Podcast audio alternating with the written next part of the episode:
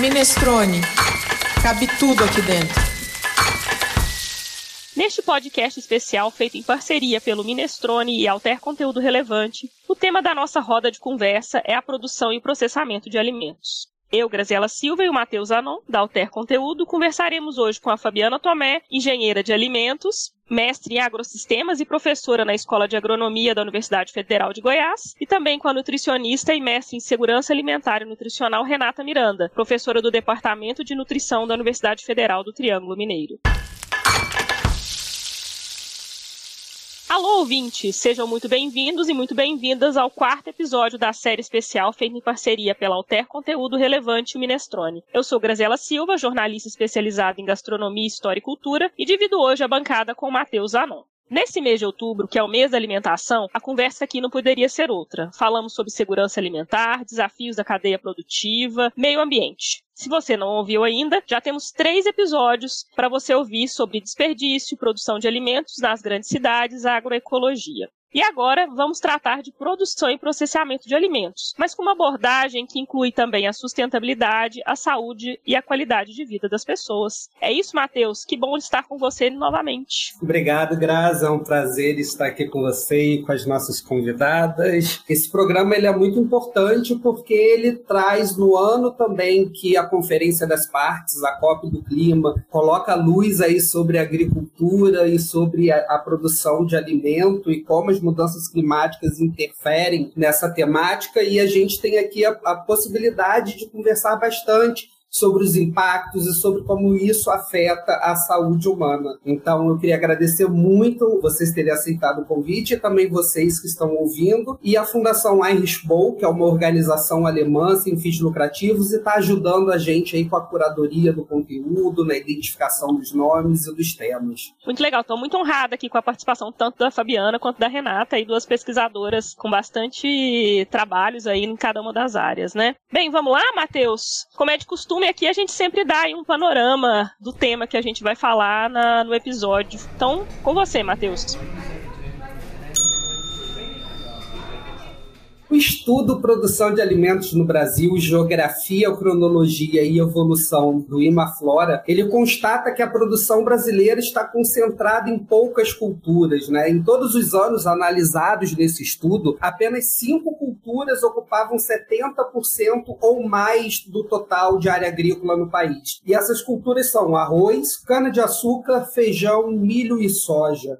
É, nos anos 2000, a soja ganhou um papel de destaque e chegou a ocupar em 2017 43% da área, seguida pelo milho com 22%, e a cana-de-açúcar com 13. A gente percebe uma tendência do domínio da soja e do milho muito recorrente na produção agrícola brasileira, por ser um alimento voltado principalmente para o consumo e criação de animais. Né? No período analisado, soja e milho sempre ocuparam a maior parte da produção agrícola do país, sendo que até 1995 esse domínio era do milho. E em 2000 começou a ser a soja. Já a cana-de-açúcar, com a produção de etanol e políticas de biocombustíveis, ganhou o terceiro lugar, ultrapassando culturas alimentares como arroz e o feijão. E falando também um pouco de agricultura familiar, a gente vê aí uma queda de entre 2016 e 2017 com a perda de quase 500 mil estabelecimentos, passando de 84% para 77% do total dos estabelecimentos que produzem alimento. É, esse estudo ele também aponta um dado preocupante sobre a concentração fundiária no Brasil como um fenômeno que permanece ao longo do tempo. Em 2017, 69% dos estabelecimentos eram pequenos e 2% grandes, mas a área ocupada pelos estabelecimentos grandes correspondia a 58%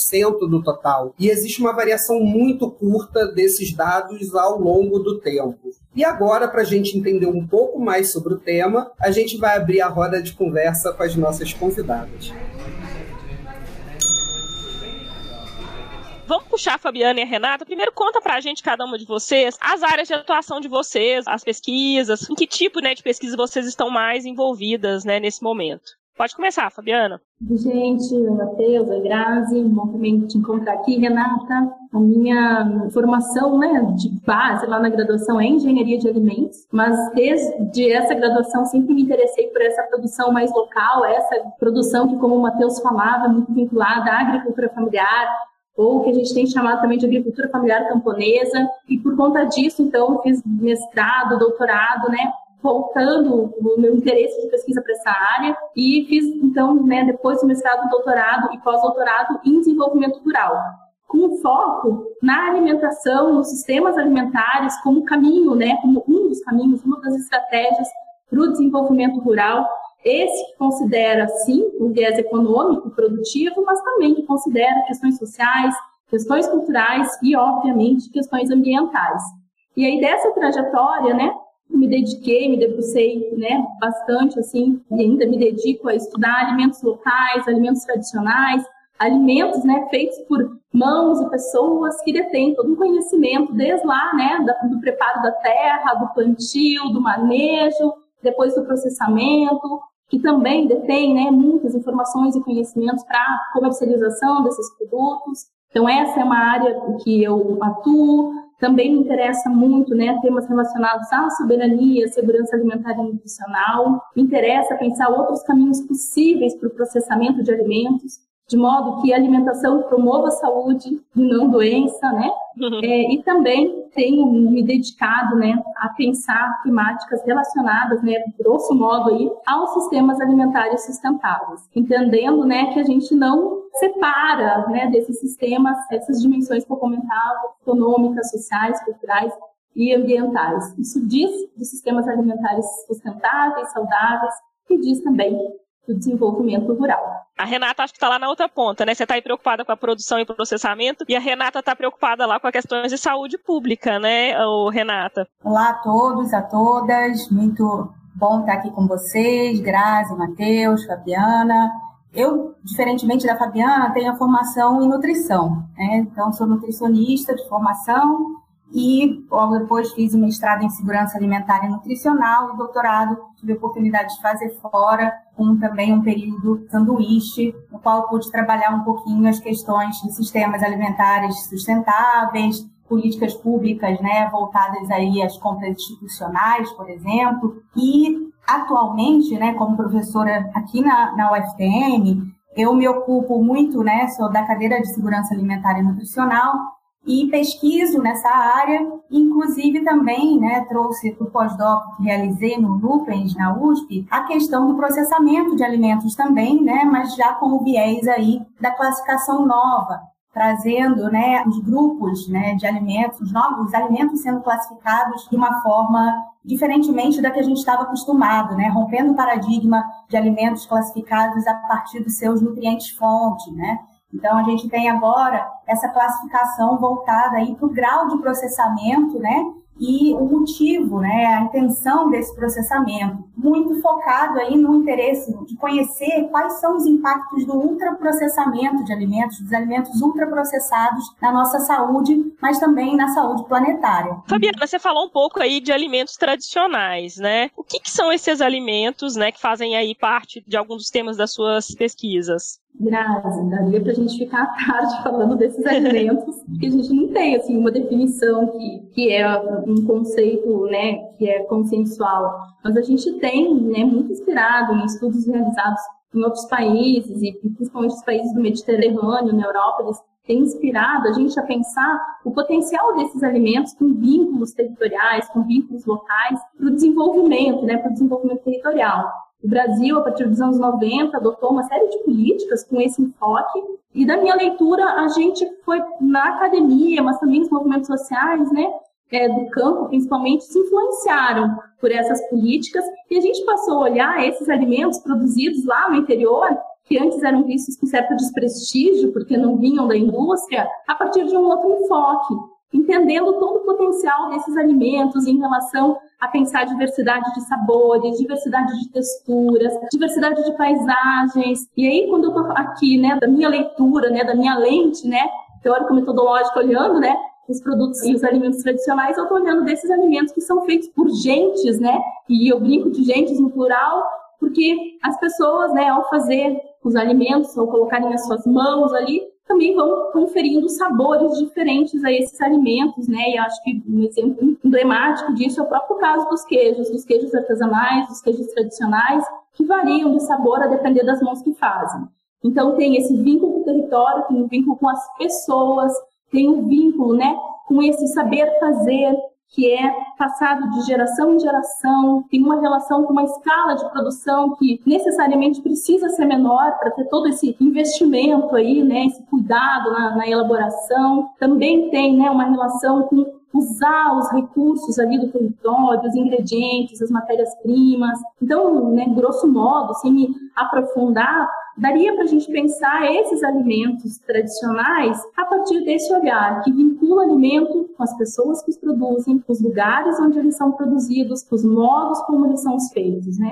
Então, a partir daí, assim, a gente poderia ir aprofundando em cada um desses aspectos, mas essa leitura assim mais ampla já nos permite perceber que esses alimentos são singulares, eles são únicos e por isso que eles não podem ser padronizados, por isso que eles não podem ser feitos industrialmente em larga escala. Você falou, né? São alimentos que têm mãos, têm gentes, né? Aí voltando ali para Renata, né? Uma questão que a gente tem hoje muito clara, né, entre as questões alimentares é esse afastamento das pessoas com os modos de produção, né? Então, Renata, que impactos tem isso? Tem gente que não sabe nem vai no supermercado, por exemplo, e não sabe nem da onde vem aquilo, né? A famosa história das crianças, né, olharem para um frango e acharem que ele sempre viveu numa bandeja, né? Que impacto tem isso tanto na soberania alimentar alimentar como na saúde das pessoas. Grazi, é importantíssimo, né, esse ponto que você toca, porque de fato cada vez mais a gente se afasta dessa produção, principalmente artesanal, né? Inclusive também da culinária, das preparações que a gente né, fazia em casa e que nos trazia, nos aproximava de fato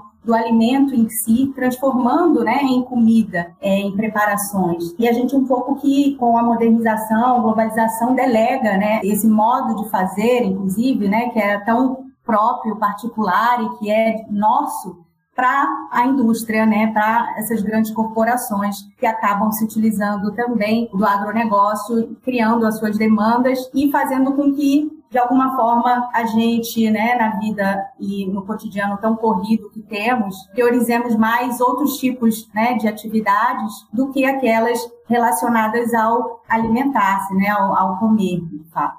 E eu acho que assim, né, a gente tem ali como uma, uma das, dos prejuízos, né, você questiona é justamente nos perdermos né, quanto à nossa própria saúde.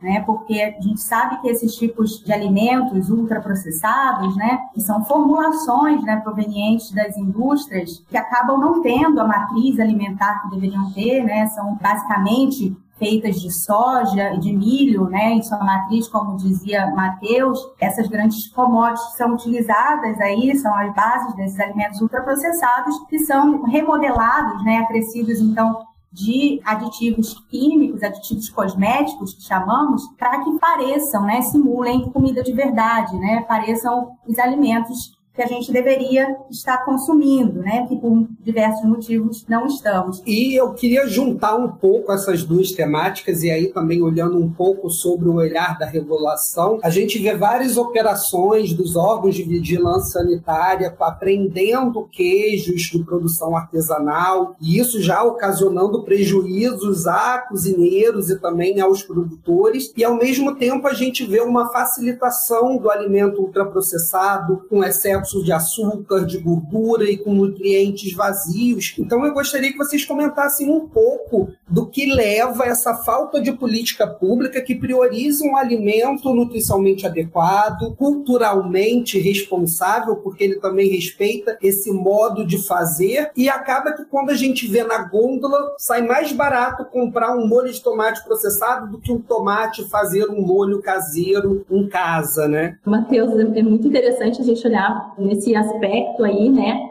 da regulação desses produtos. Mas eu queria ainda voltar no que a Renata falava, você comentou um pouquinho desses produtos ultraprocessados, e é esses produtos que têm um caminho bastante alargado do ponto de vista de normativas para regulação desses produtos, porque essas regulações elas estão sendo construídas para esses produtos aqui no Brasil desde a década de 1950. E é somente a partir de 1990, quando a agricultura familiar passa a ganhar visibilidade ou lutar por sua visibilidade, que a gente começa a ter políticas de fomento ao processamento de alimentos pela agricultura familiar. Esse processamento, então, que vai se dar em menor escala. Então, quer dizer, a gente está falando de marcos temporais bem diferentes. O tempo em que essa indústria de larga escala né, influenciou e contribuiu para construir as normativas que a gente tem vigentes hoje, vem lá né, de 70 anos atrás. E esse marco regulatório para o processamento da agricultura familiar é bem mais recente, é dos anos 90 para cá, e a gente só foi dar avanços mais significativos, eu diria, a partir, sei lá, final dos anos 1990, depois aí dos anos 2000. E aí, nesse sentido, a gente tem um, uma normativa que eu acho que é disruptiva em relação ao que a gente tem aí no cenário nacional, que é uma normativa do Ministério da Saúde, é vinculada à Anvisa, né, que é a RDC 49 de 2013, que ela vai regulamentar o processamento de alimentos de origem vegetal e ela vai falar em respeito à cultura e aos costumes dos povos, ela vai falar de diversidade, ela vai falar de alimentos tradicionais. E é a primeira normativa que a gente tem no Brasil que fala disso.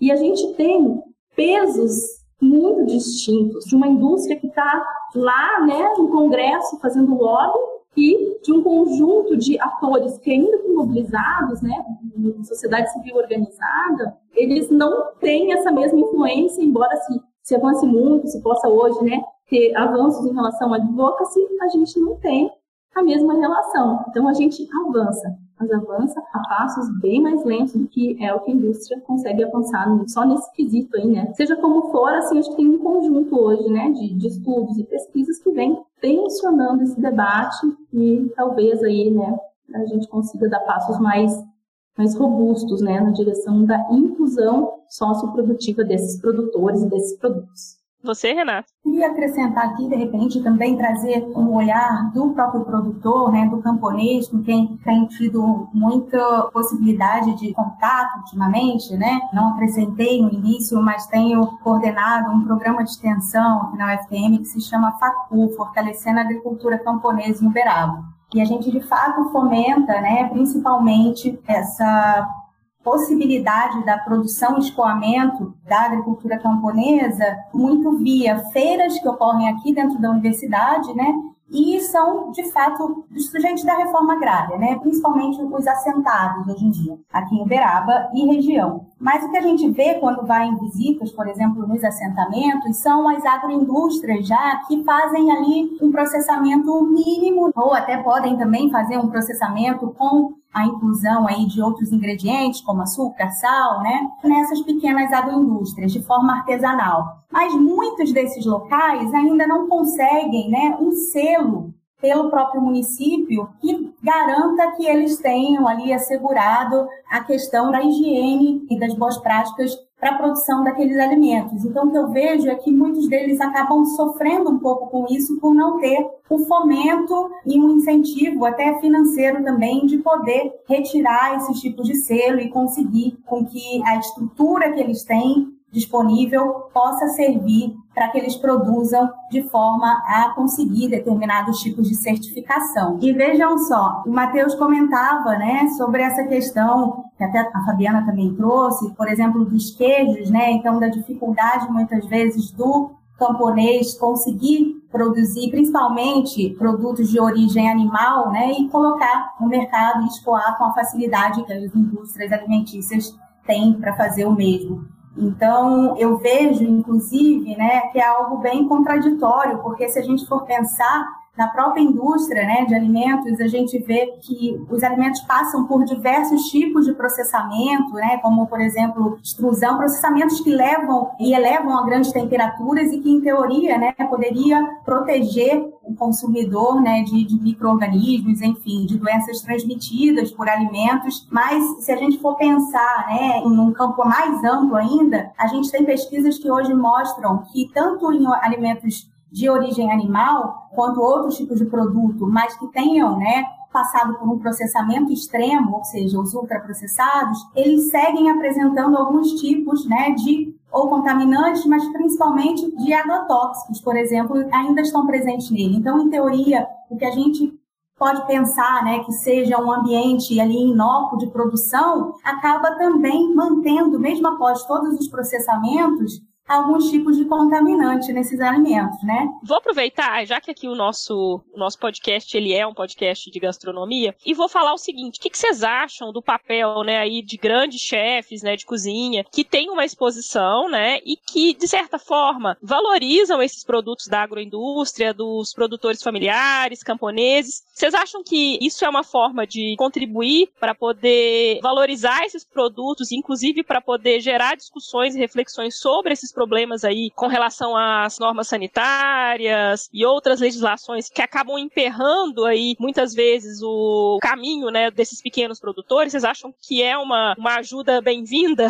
Grazi, eu acho sim. Se a gente for pensar, a gastronomia é uma área que pode nos ajudar muito. Somos grandes aliados na questão do incentivo ao consumo de alimentos, de comida de verdade, né, de preparações culinárias, elaboração de receita, no desenvolvimento e no estímulo à prática né, do cozinhar. E isso me, me, remete assim um pouco à questão das tradições né, da culinária, da gastronomia serem muito voltadas aí também a um território mais mediterrâneo, né, muito que se importa muito com a qualidade do produto que eles estão usando para fazer determinado tipo de receita, por exemplo. Então, dificilmente você vê um cozinheiro, um chefe de cozinha utilizar em sua receita um ketchup. Muitas das vezes ele vai fazer do zero, né, um molho de tomate tomate, ele vai utilizar o próprio tomate para construir né, essa receita, essa preparação. Então, isso muito voltado aí à tradição da culinária né, italiana, francesa, né, países mediterrâneos, que tem muito essa cultura de valorizar o alimento em si. Grazi, eu fico pensando que essa sua pergunta é bem interessante, né? E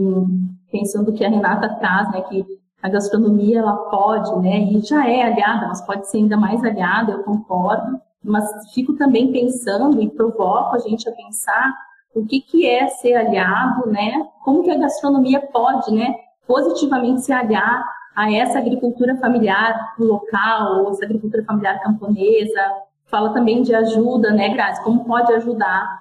E aí as ressalvas assim que eu faço, né, são no sentido de pensar como que a gente constrói estratégias de garantir né, o protagonismo dos produtores, das agricultoras, dos agricultores, porque sim, a gastronomia pode sim ser uma aliada, mas pode ser uma aliada se a gente consegue enxergar a gastronomia e esses produtores e produtoras numa mesma horizontalidade. Porque se tem né, uma lógica de chefes de cozinha se apropriar desses conhecimentos, se apropriar desses ingredientes, Aí a gente não está falando de apoio, né? A gente está extinguindo, né, um protagonismo que quer, à luz do desenvolvimento rural, se incentivar entre agricultores e agricultoras. E mais do que isso, né? Muitas vezes é até uma ação prejudicial, porque vai lá e extrai tanto de um determinado recurso ou ingrediente que ou esse ingrediente fica como um ingrediente de nicho que poucos podem acessar, ou os próprios extrativistas ali, as famílias, né, os agricultores, agricultoras, estou pensando que muitos desses ingredientes são do agroextrativismo, né, são produtos da sua biodiversidade,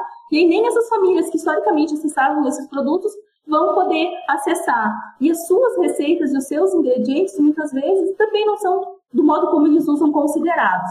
Então, eu acho que um cuidado, assim, que a gente pode colocar aqui na mesa é esse, né, de incentivar e pensar em relações mais horizontais. E eu compartilho isso, assim, muito também mobilizada, né, pela pesquisa da Tainá Zanetti, que é uma colega, né, ela hoje é professora aqui na UNB, ela é da gastronomia, e ela tem uma tese muito linda, foi defendida em 2017, que ela explora a cozinha de raiz. Inclusive, esse é o título né, da, da tese dela, Cozinha de Raiz. E ela nos convida justamente a esses cuidados, né? Da gastronomia aliada, mas aliada, contribuindo para esse protagonismo de quem produz, né? Esse protagonismo de quem está lá no campo que tem que brilhar junto com o chefe de cozinha, né? É nessa direção, assim, que eu penso. Perfeito. Ótima reflexão, Fabiana. Muito obrigada por compartilhar. É tanta informação que a gente fica aí tentando digerir e uma pergunta que sempre fica na minha cabeça quando a gente fala de produção, de ultraprocessamento, e foi um pouco também do que você trouxe na sua fala do produto acabar virando de nicho, a gente entra aí muito no, na questão do acesso à alimentação, tanto a alimentação diversa quanto a alimentação de qualidade, e foi um pouco aquela provocação, é mais barato o molho de tomate com 500 ingredientes que a gente não conhece do que o tomate que possibilita fazer um molho maravilhoso em casa, rápido, e ainda tem o tempo da construção do alimento. E ao mesmo tempo a gente também vê isso nas políticas públicas, como por exemplo os refrigerantes fora do país, quando eles levam algum corante, é uma quantidade mínima de corante que a gente vai beber e a gente não reconhece como sendo o mesmo produto, desde ao estímulo a não deixar o sal na mesa do restaurante para que as pessoas evitem comer e ter uma alimentação fora do que já é o recomendado. Então eu gostaria de falar com vocês um pouco sobre o acesso, ouvir a perspectiva de vocês, porque a gente tem a agricultura familiar, que é a principal fonte de produção para alimentação humana e um alimento que muitas vezes é inacessível até para quem produz, como batata baroa, que é um alimento extremamente caro e que a maioria da população não sabe nem o gosto disso, né? Então, como tornar esse acesso mais democrático e também isso como uma estratégia de combate aos ultraprocessados? Então, acho que a resposta é, é muito voltada a possibilidade de termos né, as nossas políticas públicas funcionantes e eficazes né, no que diz respeito ao acesso. Quando você coloca né, a falta, a questão do alimento não ser democrática, né, inclusive para o homem e a mulher do campo, eu acho isso muito curioso, né? trazendo inclusive aqui alguns dados com relação à insegurança alimentar e nutricional que vai muito né, de encontro ao que você traz, a questão do acesso de alimentos, não só em quantidade, mas em qualidade também, né? A gente vê que hoje o camponês, a camponesa, elas, eles estão passando por uma maior situação de insegurança alimentar e nutricional no campo, né? Então, se a gente for pensar nos dados da última Vigisan, que é elaborada né, pela rede pensão de pesquisa em soberania e segurança alimentar e nutricional, a gente vê que maior né, do que esses 33 milhões de pessoas passando fome hoje no Brasil, a gente tem um grande percentual né, de indivíduos no campo, famílias né, do campo, também em situação de insegurança alimentar e nutricional grave. Então, a gente tem um 18% desses camponeses e camponesas no campo em situação de insegurança alimentar e nutricional, enquanto na cidade, né, a gente tem, ou no Brasil como um todo, cerca de 15%. Então, a questão né, do acesso aos alimentos é fundamental e que a gente precisa justamente são de políticas públicas que deem a possibilidade do acesso, não só o acesso financeiro, mas também o acesso físico né, a esses alimentos, permitindo que também, por exemplo, nas periferias, a gente possa encontrar alimentos né, frescos, natura, frutas, legumes, verduras, né, com a mesma frequência, né, de ocorrência do que, por exemplo, nos grandes centros das cidades. Ô, Renata, você fala, né, de ter acesso a esses alimentos em periferias, né, ter acesso a esses alimentos, mas também garantir que todos e todas possam adquirir esses alimentos, porque o fato de esses alimentos estar disponíveis não necessariamente garante que as pessoas possam comprar esses alimentos, né? E aí, Matheus, eu pensei na tua pergunta, quando tu fala né, da qualidade dos alimentos, e aí a gente também consegue perceber como a qualidade dos alimentos dos brasileiros e brasileiras diminuiu, olhando ali para um indicador de insegurança alimentar leve nesses inquéritos que a gente está comentando, que mostra esses dados aí de uma maneira bem interessante. E aí, se a gente olha o que é a definição de insegurança alimentar leve, está dito lá no relatório, que é preocupação ou incerteza em relação ao acesso aos alimentos no futuro, e também é né, a preocupação em relação à qualidade, né, a qualidade inadequada dos alimentos que são possíveis de adquirir. Isso está no, no urbano, mas também está no rural. Essa insegurança alimentar leve ela também é enorme no meio rural. E aí né, isso se vincula com as famílias que estão no rural. Por que, que não estão produzindo alimentos? Será que além de acesso à terra, que já é um problema por si só, essas famílias estão tendo estímulo, estão tendo políticas para produzir alimentos adequados, estão tendo políticas que estimulem a transição para produções de base ecológica, ou estão ali né, às margens de um sistema que está sendo estruturado né, numa lógica de produzir pouco em diversidade e muito no uso de ensino químico. Perfeito, Fabiana. É, acho que não tem como. A gente vive um grande paradoxo, né, entre ser grandes produtores de alimento, né, e ao mesmo tempo lidar com essa insegurança. Mas é que a gente tem uma coisa aqui que também talvez se vocês quiserem comentar para a gente finalizar, é que a gente nós somos grandes produtores de commodities, né? E cada vez menos desses alimentos tradicionais, né, que são parte da nossa cultura, que são feitos por mãos, né? Então, Grazi, eu acho que esse paradoxo que tu traz, assim, ele está na, na ordem do dia, né? que é a gente né, não, não desconsiderar a importância da produção de grãos, não é desconsiderar a importância dos recursos né, financeiros gerados pela produção de commodity, mas também pensar que é possível, e eu acredito que seja possível, encontrar equilíbrios e políticas que proporcionem o que a gente já vem construindo aí há décadas, né? Que é essa produção de commodities, que é essa produção em larga escala, né? Grosso modo, voltada para mercado de exportação, mas também pensar em políticas de abastecimento para o mercado interno. Então, eu penso que a gente não precisa operar na lógica do ou, é isso ou aquilo. Eu imagino que num sistema alimentar mais equilibrado, haja espaço para ambas lógicas produtivas, tanto essa produção voltada aí para o mercado externo de commodities, quanto para essa produção voltada para abastecimento do mercado externo. Isso poderia, né, mereceria, como a gente fez aí por algumas décadas, né, ser feito, né? Ter um equilíbrio aí. E mesmo quando a gente está falando de produção de commodities, eu acho que o desafio que a gente também tem que colocar aqui na balança é que a gente precisa produzir mais, mas de forma mais sustentável. Porque se a gente produzir mais sustentável do ponto de vista ambiental, isso também já vai gerar mais renda do ponto de vista econômico.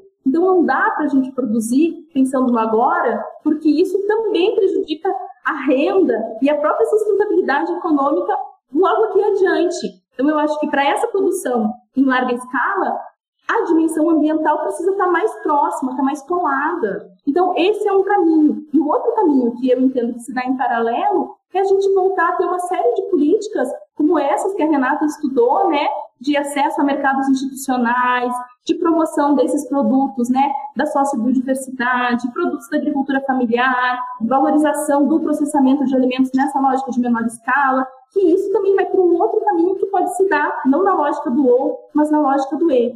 Caminhos que coexistem, caminhos que se dão paralelamente. E aí eu acho que a gente vai avançando para pensar o que a gente aqui tem pautado, né, de alguma maneira, em sistemas alimentares sustentáveis seja na grande escala, seja na pequena escala de produção. Uma outra política, Grazi, que eu acho super importante, né, que a gente mantenha, é a questão voltada, né, ao abastecimento, pensar no abastecimento, principalmente dos alimentos que a gente come, né, advindos da agricultura familiar e não só as commodities, como a, a Fabiana muito colocou, muito bem colocou, não é o ou, né, mas também pensarmos que precisamos ter estoques, né, reservados, né, preservar esses estoques para um abastecimento adequado de alimentos, evitando aí a flutuação grande dos preços, né, de arroz, feijão, né, óleo, alimentos básicos da cultura alimentar brasileira e que são postos à prova quando a gente tem tipos de catástrofes naturais que vão ser muito mais comuns daqui para frente. Ótimo, gente. Que papo interessante, né? Para você que nos ouve, já sabe que a gente adora comer e falar de comida. E você deve gostar também, já que nos acompanha nessa deliciosa conversa com convidados tão especiais e especializados em temas importantíssimos como esse de hoje. Então não deixe de acessar o minestrone.com.br. Ele é um espaço inclusivo e democrático, sem juízo de valor. Cabe tudo aqui dentro: comida, bebida, ingredientes, temperos. Fique por dentro de tudo que cabe aqui dentro acessando as nossas redes sociais. Estamos no Instagram, no Facebook, no Twitter, no LinkedIn e no Pinterest. Bem, e a todos que participam dos nossos episódios, a gente pede uma dica de gastronomia. E embora essa seja uma série especial, né, esse é um bloco que os nossos ouvintes curtem muito, então a gente quer deixar aqui. Por isso eu vou pedir para vocês aí uma dica de gastronomia, pode ser qualquer coisa. Diz aí pra gente, ô Renato, uma dica pra gente aqui de gastronomia? Olha, eu acho que o podcast, né, entrou para ficar nas nossas vidas e eu aconselharia o do pessoal do Joio e o Trigo, chama Prato Cheio. Vocês vão gostar muito. Perfeito. Fabiana? Gente, e a minha dica vai ficar bem pertinho de tudo que a gente discutiu, que é o Guia Alimentar para a População Brasileira, que é a operacionalização do conceito mais lindo de segurança alimentar e nutricional que a gente tem que é a gente se alimentar de acordo com os nossos hábitos alimentares, de acordo com as nossas culturas. Então, assim, para quem não conhece o guia, nosso guia, assim, ó, é referência para o mundo inteiro. Então, vamos ler o guia alimentar que vale a pena. Isso aí. Matheus? Como a gente falou muito aqui sobre o relatório da Rede Pensão sobre insegurança alimentar, eu acho que a dica hoje vai mais como uma ação e um estímulo que é doem. Procurem organizações que recebam alimentos, que trabalhem com gastronomia solidária, participe, se envolvam. O problema da fome é um problema de todos nós. A gente precisa se unir enquanto sociedade na ausência do poder público com políticas qualificadas para não permitir que ninguém passe fome. E isso a gente só vai conseguir se todo mundo trabalhar junto. E Grazi, eu queria ouvir de você a sua dica para a gente encerrar. Bem, eu vou dar uma dica de um livro, é Alimentação, Sociedade e Cultura, que é um livro é, dos antropólogos José Contreras e da Mabel Garcia, um livro publicado pela editora da Fiocruz, e é um livro que é interessante porque ele perpassa das questões culturais, da comida e chegando nessa parte também da saúde e das questões contemporâneas aí com ultraprocessados. Acho que é um grande resumo de tudo que a gente falou, fora que é uma referência para todo mundo que quer estudar alimentação. Bem, eu vou pedir para vocês para deixarem aí os contatos de vocês. Eu costumo brincar as arrobas para quem quiser entrar em contato com vocês ou acompanhar o trabalho. Fabiana, qual que é aí seus, as suas redes sociais ou por onde você gosta de ser encontrada? Eu respondo e-mail, gente. O meu e-mail é meu nome, fabianatomedacruz.gmail.com. O Tomé dela é com TH, tá, gente? Isso, obrigada, Grazi. Renata? Fique com o meu e-mail também, renata.miranda.ufpm.edu.br. Obrigada, gente. Bem, para quem não sabe, o Minestrone tem um clube de assinatura de gastronomia. Acesse o site minestrone.com.br barra clube de assinatura para se tornar associado e receba em casa todo início de mês uma caixa com experiências gastronômicas. Acho que vai ser um presente bem bacana aí para os próximos meses, né? Obrigada pela audiência, agradeço a presença dos nossos convidados, assim como eu agradeço a parceria, a confiança e a todo o aprendizado que a gente teve aí ao longo desses quatro episódios com o pessoal da Alter Conteúdo Relevante representada aqui pelo Matheus Anon. Bem, e juntos agradecemos a você, ouvinte. A gente adora falar com você, mas também ama te ouvir e quer te pedir para espalhar o nosso conteúdo. Se gostou, compartilha. Fale para os amigos que não conhecem o Minestrone ou não costumam ouvir podcasts, que essa mídia existe e é muito legal. Até o próximo podcast. Muito obrigada pela audiência. Tchau.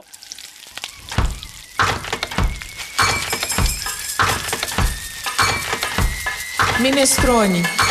Cabe tudo aqui dentro.